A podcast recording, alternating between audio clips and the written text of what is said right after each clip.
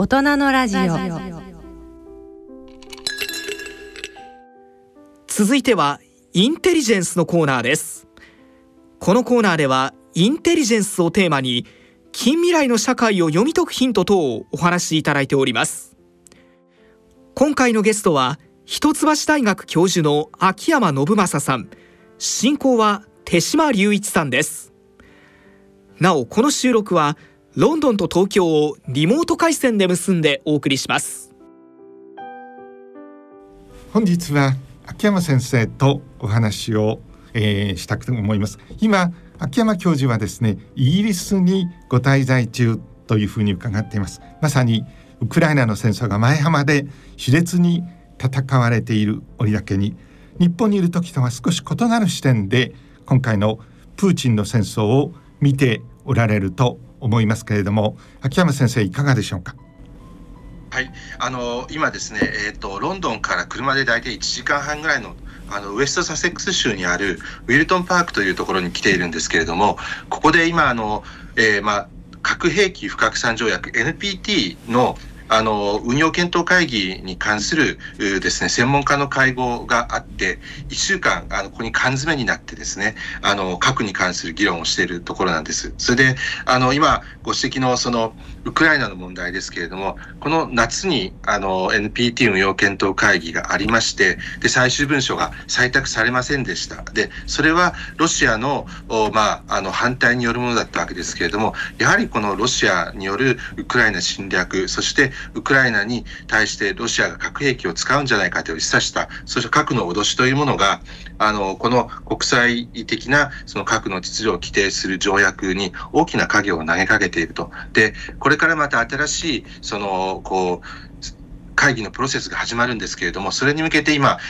どんな問題をどういうふうに、あの、こう、議論したらいいのかと、そんな話をしているところなんですが、やはり、あの、ロシアの影響というのは非常に大きいなというふうに感じております。そうですか。まさに、ウィルトンパークでの、あの、ご議論、これは、あの、有名なマナーハウスで、イギリス外務省の持ち物と聞いてますけれども、かつて数々の重要な会議や、そして非公式なものもここで行われて、まさに世界戦略について名だたる専門家が議論をしたところというふうに先生聞いておりますが。はい、あの今回もですねあの参加者の皆さん、まさにその NPT の会議で中心的な役割を果たしたアメリカの大統領特使であるとか、それからその次回の会議の議長になる方であるとか、多くの方が来ていて、でもう朝から晩までですね3食ともにしてそれであのサッカーの観戦も一緒にやりながらですね、えー、まあ議論をするとそんな感じで過ごしておりますまさにあの大きな雰囲気としました、えー、日の名残小説にありますような素晴らしいところでございます私も、えー、当時ボストンからにおりましてそこから参加したことがあるんですけれどもこういう落ち着いたしかし大事な会議をするのにふさわしいところというふうに思います。さて秋山先生広島長崎の惨劇の後人類は1962年のキューバ危機そして日本ではあまり知られておりませんけれども69年の、えー、中ソの武力紛争の際も全面核戦争に一歩近づいたというようなことがありましたんですけれどもその一方で、えー、ヨーロッパとりわけ冷戦期のヨーロッパというのは常に核戦争に向かい合ってきたというふうに言うこともできるんだと思います。そうした中で今ウクライナの戦いにおける、え核戦争の危機というのがちらついていますけれども今、えイギリスに地に地にいらっしゃって秋山先生このような現状をどう見ていらっしゃいますでしょうか？はい、あのこのウクライナにの戦争におけるロシアのですね核あるいは核の脅しの使い方というものについてはですねあのおそらくまだまだこれからどういうふうに評価するかっていうのはあの専門家の間では定まっていないんですけれども少なくとも2つあって、はい、1つはアメリカとロシアの間での相互の核抑止は効いていたと。でそれによってロシアはアメリカや NATO 諸国に対して直接攻撃をしておりませんしアメリカや NATO 諸国はウクライナに対してその間接的な支援はするけれども直接的にロシアと戦うようなことはしていないということが一つ。でもう一つはロシアのさまざまなシグナルですね、あの発言であったり、プーチン大統領の発言であったりとか、あのこう演習であったりとか、それからミサイルの配備であったりとか、そうしたいわゆるシグナルというものが、そのウクライナに対しても小型核というかですね、戦術的に核兵器を使用するのではないかという懸念を高めたわけですよね。はい、で、そうすると、その、やはり東アジアから見てみると、こうしてその核大国が隣にある核兵器を持たない国に対して核の脅しを使いながら侵略をしていくというのがどこかなんか東アジアに似てるんじゃないかという懸念って非常に高まったんじゃないかという気がします。はい、はい、特に台湾海峡情勢を見るとですねとても心配ということになると思います。今秋山先生は長距離核についてはですね今現在米ロ双方ともにざっと言いますと1500発ぐらいのすでに発射可能なえ長距離核で睨み合っていると。その点ではまさに長距離核の分野では核の相互抑止というのが一応効いているというふうに考えてよろしいかと思いますがまず議論の前提としてこの点はどうお考えでございましょうか？はい、あのおっしゃる通りで、そのこうアメリカとロシアがお互い直接本土を攻撃し合うことができるですね核の能力によって相互にまああの抑止が効いているでこれをまあ相互拡張破壊というふうに言いますけれどもそれぞれが特定した標的に対してあのまあ双方が核戦、核ミサイル、あれ、核、核兵器をですね、えー、まあ、あの、使ってそれぞれ破壊し得るような状況にある。ですから、お互い、その自己抑制が働いて、核戦争がしないと。そういうような状況というのが、まあ、お互い抑止の状況が効いているということなのかなというふうに思います。はい、もの強気のロシアのプーチン大統領もですねこの点ではひとたび核のボタンを押してしまうと最終的には地球が滅びてしまういうようなことですからその抑止が効いていると私どももこうあの信じたいというふうに思います。で今核の総合拡張破壊いう言葉がございましたんですけれどもこれはよく戦略理論家の間でも、えあの核の相互抑止理論などというふうに言う人もいるんですけれどもあの秋山先生私は外交記者としてまた安全保障をずっと一貫して取材をしてきたものとして各地の核戦争の前線というものをへめぐってきたんですけれどもその結果としてえ戦略家たちは今結果として核戦争が起きていないということをですね今、はい、先生があの正確にご説明されたように、えー、相互の拡張破壊というようなで人によっては理論などという言葉を使っているんですけれどもどうも結果的にはですね、えー、あの幸いなことに核戦争は起きていないそのことをあの理論的に説明をしているに過ぎないという側面もあるんだと思います。あのかつて、え核の語り部と言われましたあのウィリアム・ペリーあの元国防長官と私話し合ったことがあるんですけれどもあのこの方は最も若くしてキューバ危機の際にですねまさに徴収招聘されたあの一人でもありますけれどもなぜあの時にキューバ危機が核戦争に転化しなかったのかというと最終的には非常に辛い表情も浮かべながらもケネディ大統領という人が結局運が良かった。という側面もあるんですいうようなことを言われてですねえああそうなんだなというふうに思うんですけれどもさてその核の抑止というものは章の前提に立つわけではいかない側面もありますよね。この点をまさに核の抑止の理論を一貫してご研究されている秋山先生の立場から言うとどうご覧になりますでしょうか？核兵器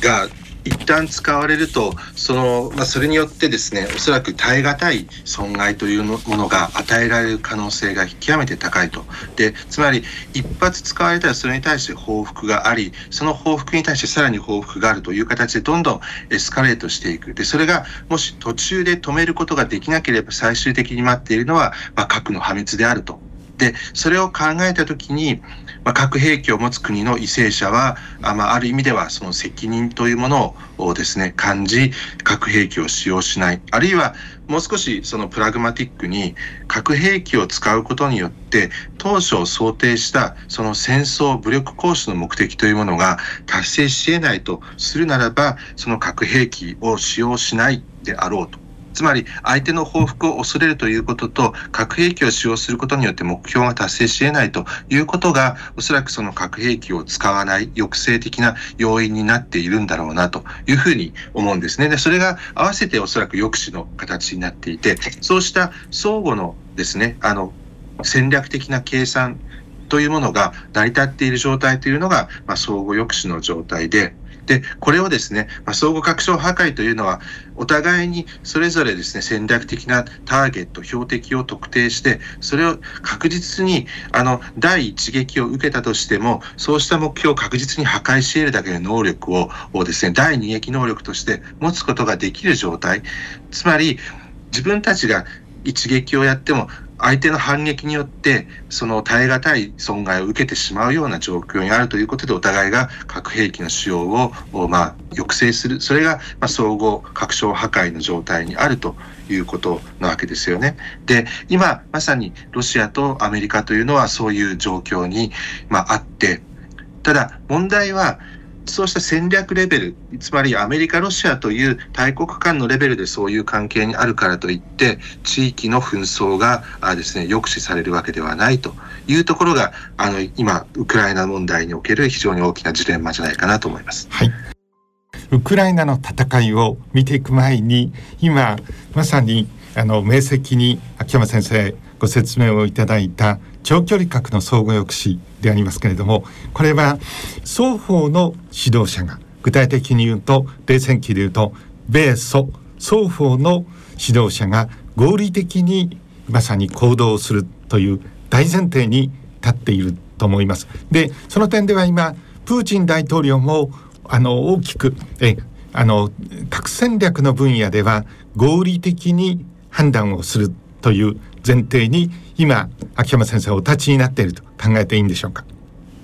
はい、あのこれはですね私戦争が始まった当初のそのプーチン大統領の言動であったりとかそれ以外のあのいろんなロシアの、まあ、例えばメディアを通じたいろんなシグナルであったりとか動きを見ているともしかしたらそのそうした戦略的な合理性に基づいたでの行動ではないのではないかとつまり例えばそのこう歴史的なロシアというその国民国家というものの在り方をですね問うようなまあ論文長い論文を去年出しておりますしそうしたこう情念であるとか思い込みに基づいた行動なんじゃないかと疑わせるところがあったわけですね。でこれはそのまあある意味ではあの我々の考えている合理性とは違うものであると。であるいは例えばそのいわゆる偽旗作戦といって、はい、そのウクライナが例えば化学兵器を作っているあるいは生物兵器を製造しているといったような偽の情報を流しながらそれをもしかしたら核兵器使用のその正当化の理由にするんじゃないかというようなあ見方もあったわけでそうするとその、まあ、核の分野ではあのマッドマンなのかマッドマンセオリーなのかというようなあの問いがあるわけですね。つまり、マッドマンというのは本当にあの正常な判断ができない人。で、マッドマンセオリーというのは、そうした正常な判断ができない相手に思い込ませることによって、相手にこう、その、こう、恐れを抱かせるということなんですけれども、どちらかというと、その、プーチン大統領というのは、比較的合理的に考えて、マッドマンセオリーの使い手なんじゃないかというふうに見えてきた。で、問題は、これまでのアメリカとロシアの核の関係を管理してきた、いわゆる軍備管理の中においては、基本的にお互いが合理的に行動するということを前提として、そのそれぞれの危機管理であったりとか、軍備管あの軍備競争の抑制のメカニズムであったりというものが作られてきたわけですね。ところが、プーチン大統領にやったことではまさにそうした前提である合理性を疑わせることによって抑止力を最大限に効かせようとしたというところが問題でだからこそ我々はその戦争が始まった当初に核あの核兵器が本当に使われるんじゃないかというふうに、まあ、懸念を高めた。そういう状況になっていると思います。ありがとうございましたそれではいよいよウクライナの戦いを見ていきたいというふうに思います。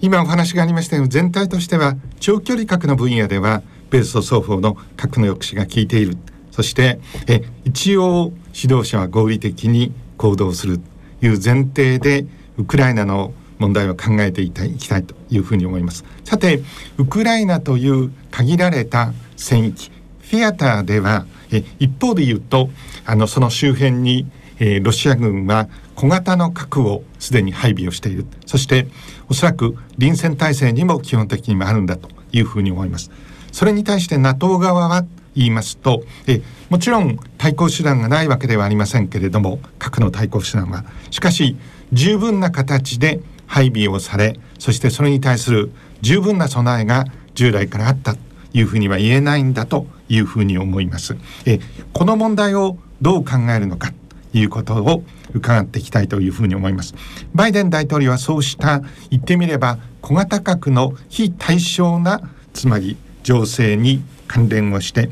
もしロシアのプーチン大統領が、えー、小型核を使えば壊滅的なダメージを受けることになるというような表現もしていてこれはしかし核で応酬するのではなくて、えー、大量の通常兵器通常兵力によって報復をする。これは場合によっては、えー、あの NATO はえー、ウクライナの戦機に今実戦部隊は入れてませんけれどもそれも含めた、えー、報復があり得るかもしれないということを伝えてですねまさに抑止に、えー、努めている現状だと。いうふうに思います。このようにウクライナの戦域フィアターにおける、え、小型の核の問題を、え、専門家として秋山先生はどう考えていらっしゃいますでしょうか？はい、あのおそらくですけれども、そのロシアは今、小型核を使って、じゃあ果たしてその戦術的な、あるいは戦略的な成果を得られるかというと、そうではないんじゃないかというふうに考えているのではないかというふうに見えるんですね。はい、だから、まあ、本当に合理的に核兵器をいろんなあの考慮を全く詐称して合理的に戦略的に戦術的に使うとするならば私もっと早く核を使ってたんじゃないかっていう気はします。ところがやはり核兵器なかなか使いにくいと。であのただし全く可能性は排除できないわけですね。で、ただ実際にその小型の核兵器を使ってとすると、例えば広島であのアメリカ、米軍が使った原爆ですけれども、あれはあの、まあ、5キロあの15キロトンぐらいの爆発の威力というふうに言われていて、まさに今、我々があの現代において見ているあのいわゆる戦術核というふうに、まあ、一般的には言われているような小型の核兵器と大体同等ぐらいなものなのかなというふうに想定ができるわけですね。で、あれは、あの、広島においては大体半径2から2.5キロぐらいの範囲を、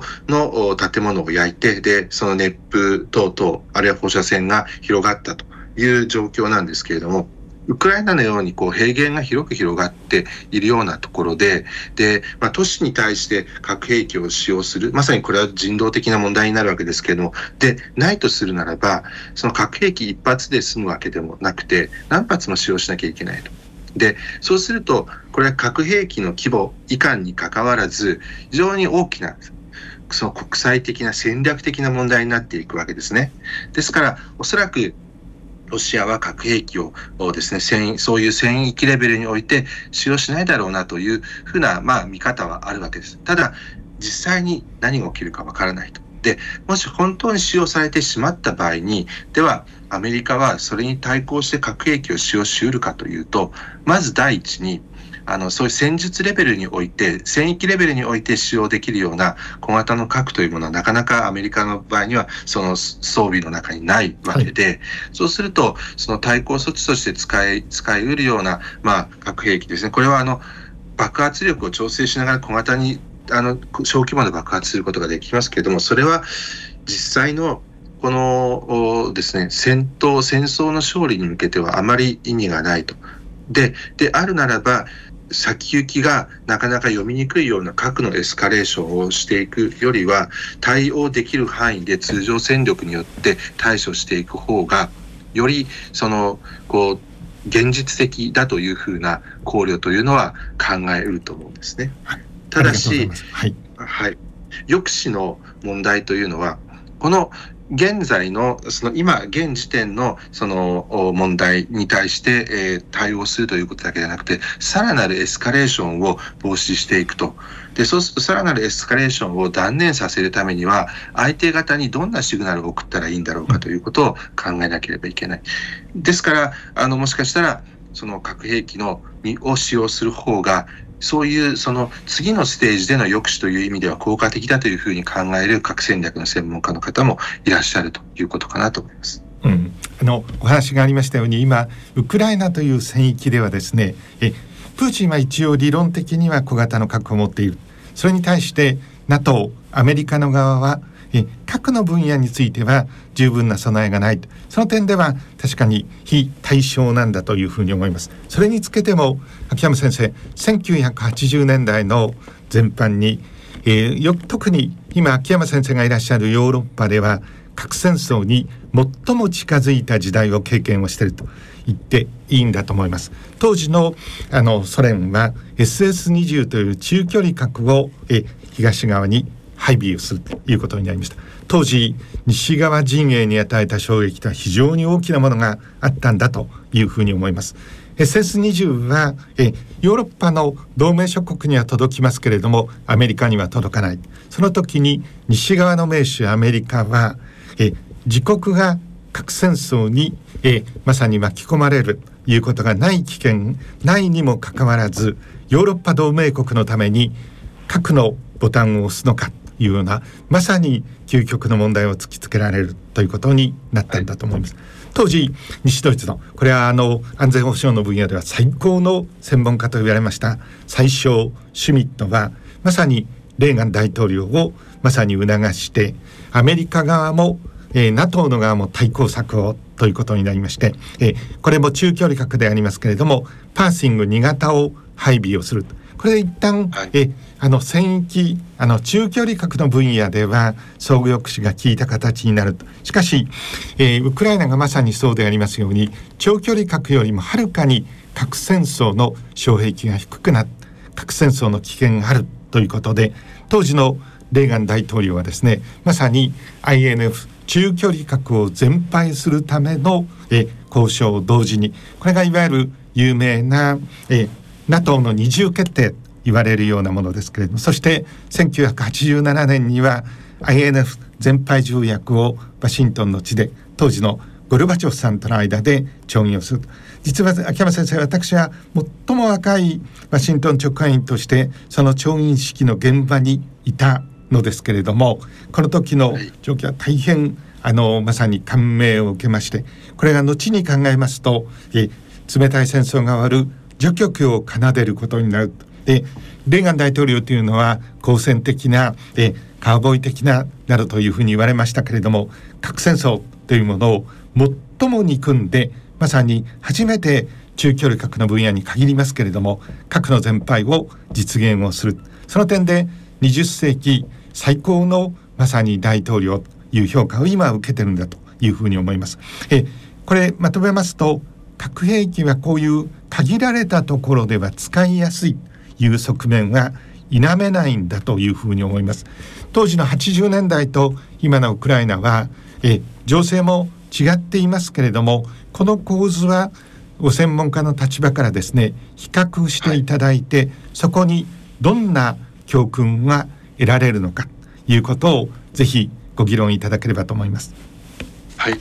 あの一つはですねやはりそのアメリカとロシアが直接その核を撃ち合う状況お互いに本土に対して核を撃ち合うということは、まあ、すなわち世界全体の破滅を意味するわけですね。で一方でその地域のレベルにおいての核兵器の使用というのはこれは必ずしもそれによって世界の破滅をですねあの自動的にあの示唆するものではないというシビアな現実があるんじゃないかと思うんですよね。はい、ですからあのだからこそその欧州あの当時のあの西ヨーロッパ諸国というのはそのアメリカとのいわゆるディカップリング切り離しの懸念というものを覚えでそれそれを、まああのまあ、懸念をですね補完する上でこれはもうあの1950年代から議論されていたディカップリンの議論で言うと例えば核共有ということでアメリカのまあ、所有するですね、あの戦術核をそのヨーロッパ各国があの運用をして、で、アメリカとですね、えー、共同決定を行った上で、あの使用するようなアレンジメントをですね、追求したりとか、今、あの、手島さんがご指摘されたような、その、まあ、二重決定ですね、中距離ミサイル、欧州戦域内における、その核のですね、えー、まあ、あの、パリティというものを考えるといったような形で、そのアメリカの拡大核抑止の信憑性というものをどうやって高めるかということを、まあ、ずっとあの取り組んできた。で、同時に、あの、80年代、レーガン大統領は、まさにその核抑止というのは、その一般の市民をまあ、犠牲にしてというか、あの、前面に出して、で、国家の安全を確保するという意味で言うと、まあ、盗作したロジックだということをおっしゃっていたようですけれども、そうした考えに基づいて、あの、まあ、核軍縮を進めるということを行ったと。で、実際それは欧州にとっても、やはり核のリスクを低減するという意味では望ましいわけですから、結果的にこのパーシング2の配備の決定というものが、ソ連側にその軍備管理、軍縮の交渉のテーブルにつくことを促したということになったのではないかなというふうに思います。まさにあの核のディレンマの一つというふうに思いますけれどもつまり核戦争のボタンを押すかもしれない。そして中距離核のようなものを実際に配備をする。そのことによって核の全廃に道をつけていく。しかしそのようにならないかもしれませんですがね。今回のウクライナでの戦争も核戦争の,、えあの使用あのがなどあってはならないと私ども強く思いますけれどもしかし戦争は常にえ考えられない事態に常にそれを想定して備えておけというようなことも言われますからプーチンの核は本当にえ、えー、ウクライナで使われないのか。もし使われてしまった場合にはえ直ちに世界にこれは及ばないかもしれませんけれども先生がご指摘があったように台湾海峡には大きな影響を与える可能性がある。そして中国は今核の保有大国でありますのでそれを振りかざすことによってですねそのプレッシャーによってまさに台湾の無血解除などというそういう可能性もあるように思います。そうした中で、えー、ウクライナの戦域でプーチンの核は果たして使われるのかそれを使わないためには使わせないためにはどうすべきなのか伺いたく思います。えっと、私は個人的には核兵器を使う可能性はあまり高くないのではないかと思っています。で、それは、あの、やはり核兵器を使うことによって、あの、達成しようと思う目標、目的というのは何なのかということを考えてみた場合に、あの、普通、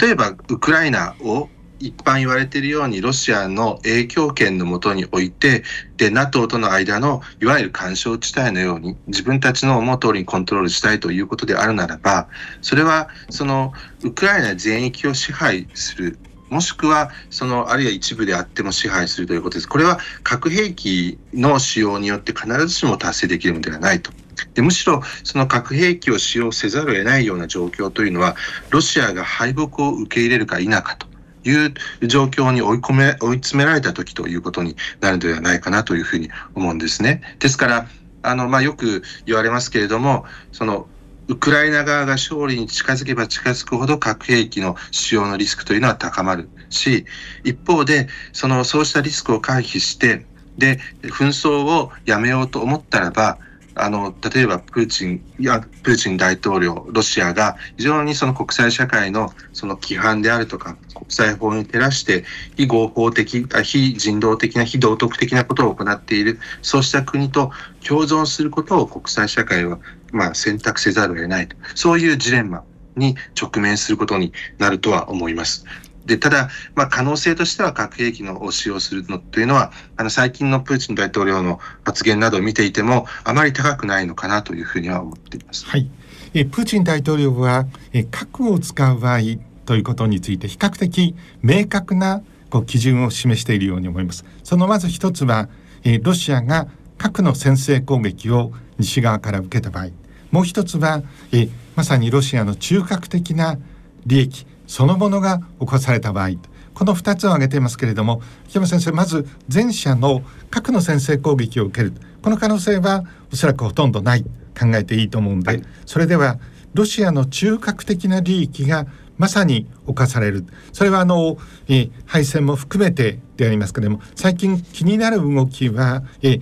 ロシア国内の特に戦略爆撃機の基地がこうドローンで攻撃をされているそれはウクライナはえあの自分たちでの攻撃であるということを事実上認めていると思いますけれどもこれはですねえその戦略、えー、爆撃機は直ちに、えー、核弾頭を、えー、装備をしているわけではないですけれどもそういう機能は持っているということになりますからこれをロシアにとっての中核的利益を一種え攻撃をしているというふうに少なくてもロシアの側プーチン大統領が受け取らないとも限らないこの点で他の攻撃と比べてですね大変気がかりだというふうに私は思うんですがそれをどう捉えますでしょうか？はい、あのこの中核的利益というものをどう定義するかというのはまさにロシア側のあの恣意的なあの解釈に関わってくるので、まあ、そこがやはりその核兵器使用の可能性について我々があの懸念をしている点でもあるわけですよね。で一方でこれはその核戦略抑止の戦略の常でもあって明確にレッドラインを引くということは裏を返すそこまではやってよいということにもなってしまうわけですから、相手側の行動を規制するためにはどこまでだったらやっていいのかやってよくないのかというそのまあでレッドラインを明確にしない曖昧性を残しておくことが必要で、まあ、そういう意味で言うとあの結局我々はそうした曖昧なあの言動とお付き合いをしていかざるを得ないその中でギリギリどうしたら核兵器を彼らが使わないのかというところを見出していくと。で例えば最近そのプーチン大統領がアメリカがそのまあ先制攻撃を先行核の先行使用について否定していないことを、まあ、あの言及しながら、ロシアもその予防的な攻撃とかっていうの可能なんじゃないかと。検討しなきゃいけないんじゃないかということを言っていたりとかするわけですよね。ただし、同時に、まあ、あの、自分たちは、その、こう、ロシアは狂っていないと。つまりは自分たちは合理的なんだということも言っている。で、高難両用のシグナルを取り混ぜながら、あの、まあ、今、その、こう、核兵器の使用のリスクを操作しつつ、まあ、西側を、か、なんていうんですかね、まあ、抑制しているというか、あの、抑止していると。そんなゲームになっていますよね。ですから、あの、これは本当我々外にいる人間にとってなかなかあの計り知ることができないところではありますけれども見方としてはそうした高難のシグナル両方を取り混ぜながらなるべく核兵器の使用を避けつつそのアメリカを最大限抑止するというのがそのロシアのやり方だというふうに見るべきなんだろうなと思います。なるほど秋山先生私は1990年代の半ばにあのドイツの当時断定首都でありました。ボンに在勤をしてその時にまさに西側から当時ウクライナが、えー、には核の施設はたくさんありましたし製造能力を持っていた。それをアメリカは日本も協力したんですけど一本一本まさに積み木崩しのようにトゲを抜いていくというあのプロセスを横から見ていてそれを通じてあの冷戦の時代の核戦争の危機は円形に遠ざかっていったというふうに愚かにも思っていたんですけれどもしかし今時ウクライナ戦争を見るとですねえそれどれだけ可能性が核戦争の可能性が高いかどうかは今先生のご議論にあったようにそれほど高くはないですけど少なくてもえその目は残しているということになると思います。まさに今なお冷戦が終わってなお今日我々は核の時代のただ中にあるというふうにやっぱり見なければいけないと思います。そうした中でさて、えー、新しい年は広島で G7 サミットが行われる。それを主催するのはまさに広島を選挙基盤とする岸田総理でもあるんですけれどもそうした中で日本は今何をすべきなのか。そして超大国西側を率いますバイデン大統領はどんなリーダーシップを取るのかということを最後に伺いたく思います。はいまずあの G7 ですけど、これはやはりその、まあ、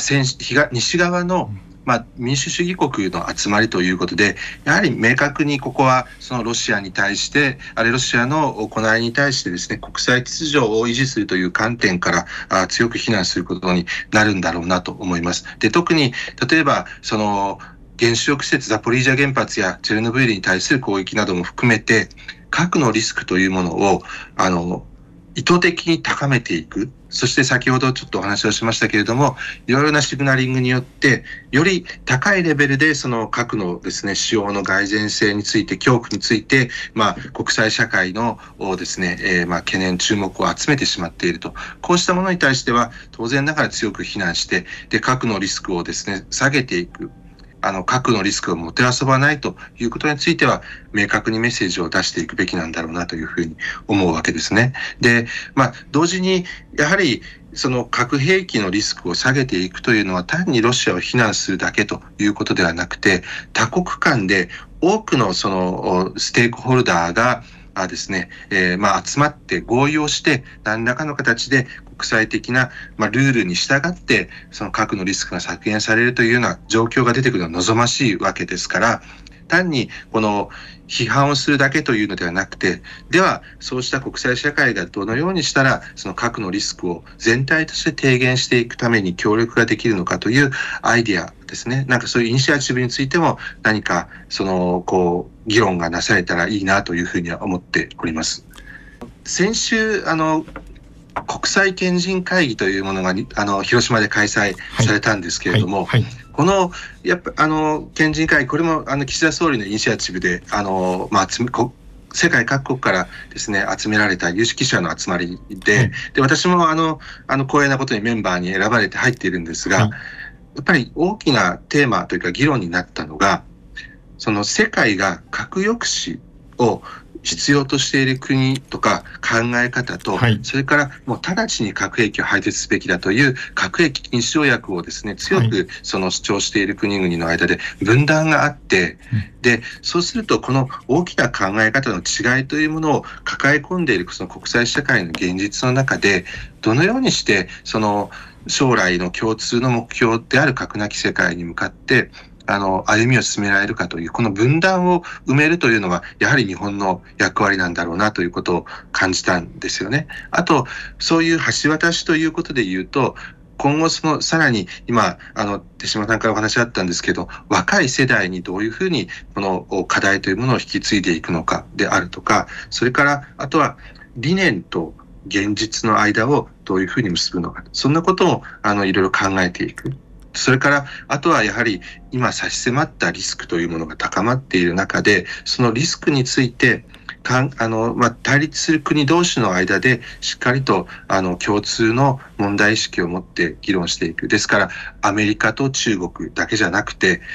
もそうですけれども、日本もそこに入った形で、この東アジアにおけるリスクについてしっかりとその議論していくような場ができたらいいなというふうに思っています。ありがとうございます。核の廃絶と抑止の分断がっていうのは賢人会議でも出てくるんですけれどもこれ先生本当に申し訳なく思いますけれども、はい、えその NHK のニュースなんかも含めてですね一番重要な点を全く触れないんですよね。え岸田総理は国会の関係で翌日だけ出発したみたいなもうそれほどにやっぱり今日本のメディアは衰弱をしていると。え私どもの責任でもあるんですけれどもやっぱりこういうことはちゃんと伝えられるべきだしロンドンやですね、はい、ニューヨークやワシントンであれば必ずちゃんとした外交記者が来てちゃんとしたえ記事にするというふうに思いますのでえぜひ先生今日はウィルトンパークというえあのイギリスを代表するようなマナーハウスでまさに核軍縮の